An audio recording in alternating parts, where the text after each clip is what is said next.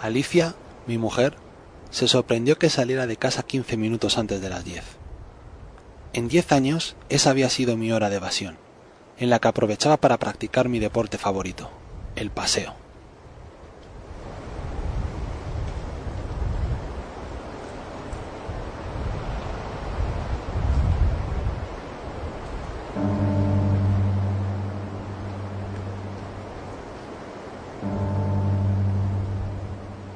Durante la década me acostumbré al ejercicio de dar un rodeo entero al Parque de la Estrella. Una inmensa arboleda de varias hectáreas pegada a mi hogar, atravesada de oeste a este por un estrechísimo y antiguo camino de piedra que comunica dos pequeños claros en los que se puso en cada uno un banco y un faro. No obstante, debido a su vasta extensión, el lugar no era muy frecuentado debido a su oscuridad, acrecentada por la longitud de los árboles que, en varios tramos tapaban el firmamento. Y también por miedo a atracadores, a pesar de que el pueblo colindante es tranquilo y nadie se suele perder por allí, o por lo menos nadie peligroso.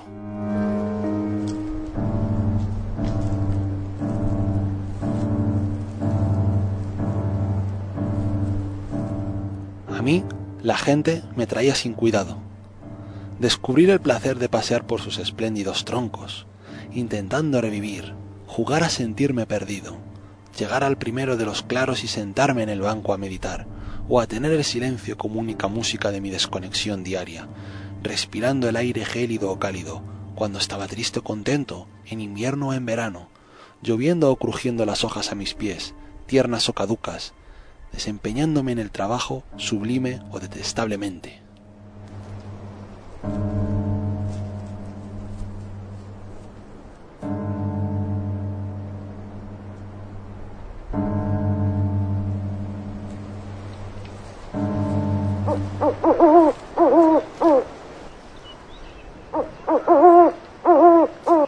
Nada, nada del exterior me acompañaba hasta allí. Una vez entraba, yo era parte de los árboles, de la serenidad nocturna que me transmitían, y durante una hora yo disfrutaba de su compañía. Cuando llegaban las once y cuarto, retornaba el camino a mi morada y a y media encontraba a mi mujer dormida en el lecho. Ni amigos ni familiares, ni esposa vagaban conmigo, salvo que hará cinco años conocí sin querer a Julio.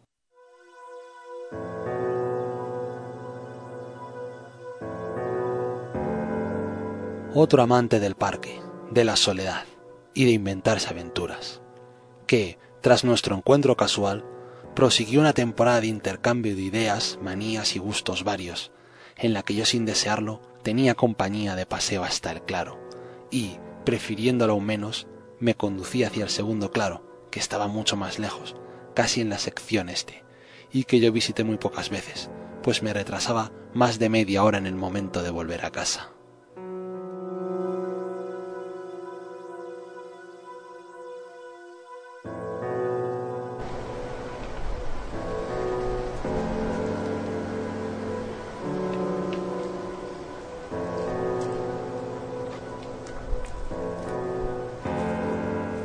Cuando llegábamos, me contaba sus desvaríos y proyectos futuros, de los cuales la mitad era locura y delirio, y la otra eran geniales, pero también locuras y delirios.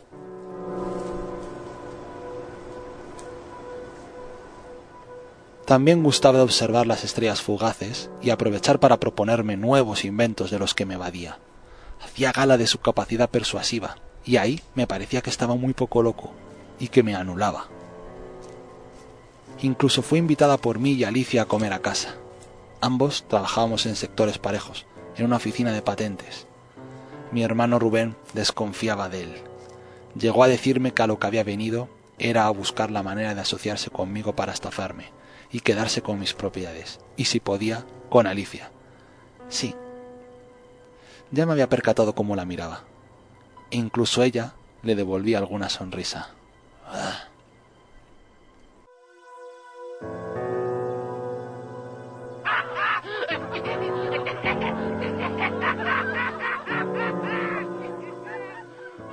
Julio tenía un poder de persuasión y don de palabra enormes. Pico de oro, magnético, seductor, nunca pedía perdón.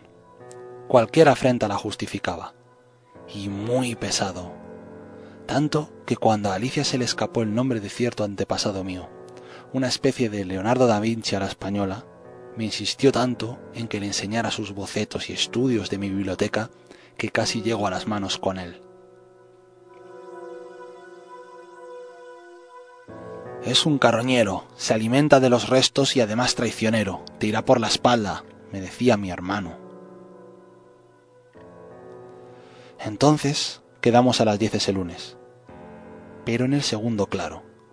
Conociendo yo la puntualidad de mi atrevido viejo amigo, marché diez minutos antes de las diez sin demasiada prisa, confiando en que llegaría media hora tarde y así podría tener la excusa de estar menos tiempo y de poder irme antes a casa pues ya me quemaba su presencia, y siendo impuntual, quizás se cansara de mí.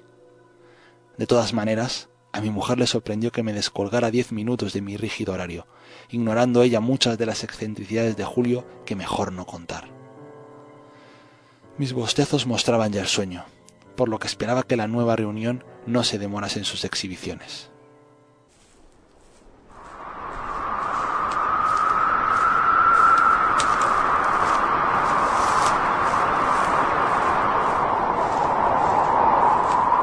En el camino me asaltó el remordimiento de actuar y pensar así de él. Seguramente Julio me apreciaba en el fondo, y el raro era yo, que durante diez años había pasado mi tiempo libre deambulando por un bosque. ¿Y qué más que mi mujer se riera con unos chistes de otro? Oh, maldita sea, no lo sé. Llegué al segundo claro y a su vez al segundo banco, y al segundo faro, y ya podía ver a Julio sentado,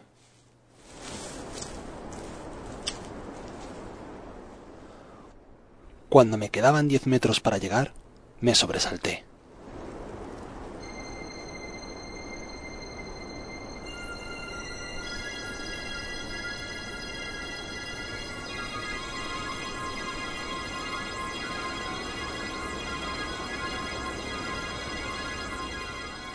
Era Julio esperándome. Había sentada una sombra encorvada, con manto negro y un sombrero de alancha negro. En mi sobresalto, recordé que Julio acostumbraba a gastar bromas de vez en cuando, así que me dirigí hacia él con decisión, pisando las secas hojas de otoño, y a metro y medio el sujeto ni se inmutaba. Cuatro, tres, dos pasos más, y el extraño me descubrió. Entonces la luz del faro y de la luna recayó sobre dos ojos azules centelleantes. Un hombre mayor me miraba, era de tez morena, con la mandíbula entreabierta, en rictus de perplejidad.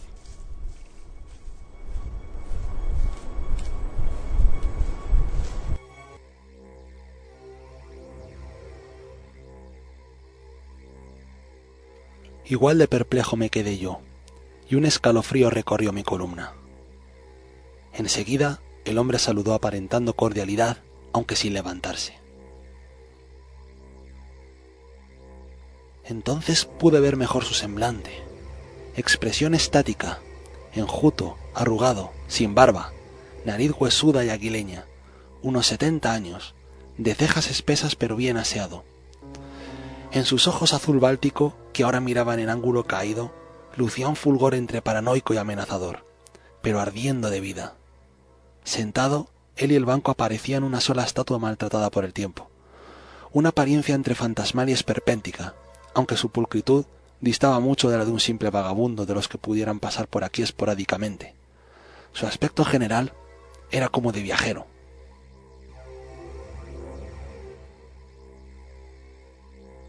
De pronto su voz interrumpió mi examen. Irguió la testa lentamente al frente, unió las manos y los pies como si tuviera frío, y de su respiración aquejada, con signo de resignación y cólera, escupió un monólogo ininteligible desde su boca casi desencajada, acariciando en sus manos un extraño objeto azul. Miraba hacia los lados, arrugando sus facciones. Después se calmó y volvió a mirarme. Y habló.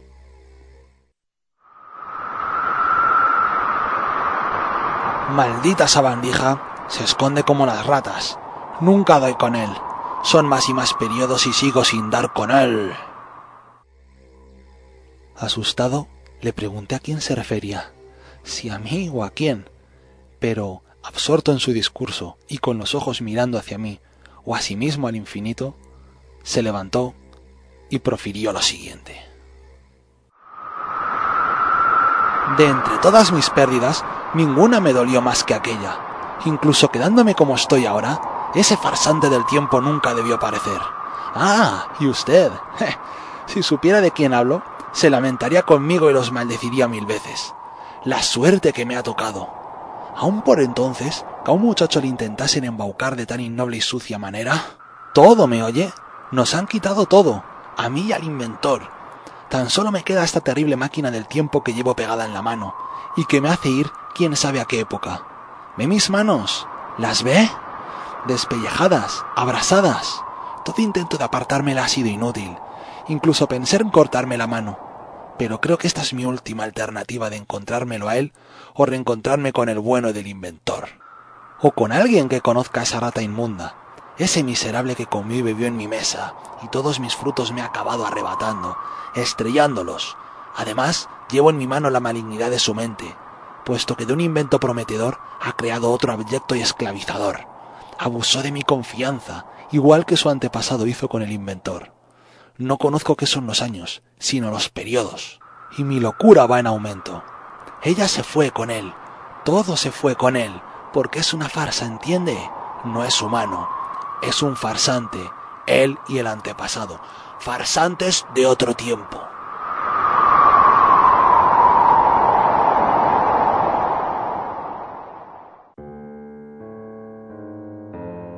Al terminar de decir esto, dejé de verle.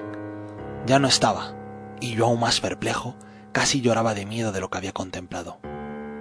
Creí oír la voz de Julio canturreando por ahí, pero yo eché a correr a casa chocándome con todos los matorrales y zarzas que no alcanzaba a ver en la oscuridad. Solo corría donde se divisaban las últimas luces del pueblo. No me sentía capaz de contar a Julio lo sucedido, ni a nadie. Al entrar en casa, Alicia ya dormía, y empecé a pensar. A partir de entonces, iba a dejar los paseos nocturnos y a hablar y estar más con ella.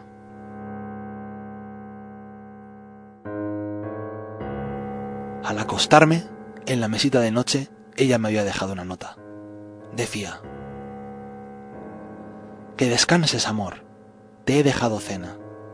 Por cierto, ¿dónde están los escritos de tu antepasado el inventor?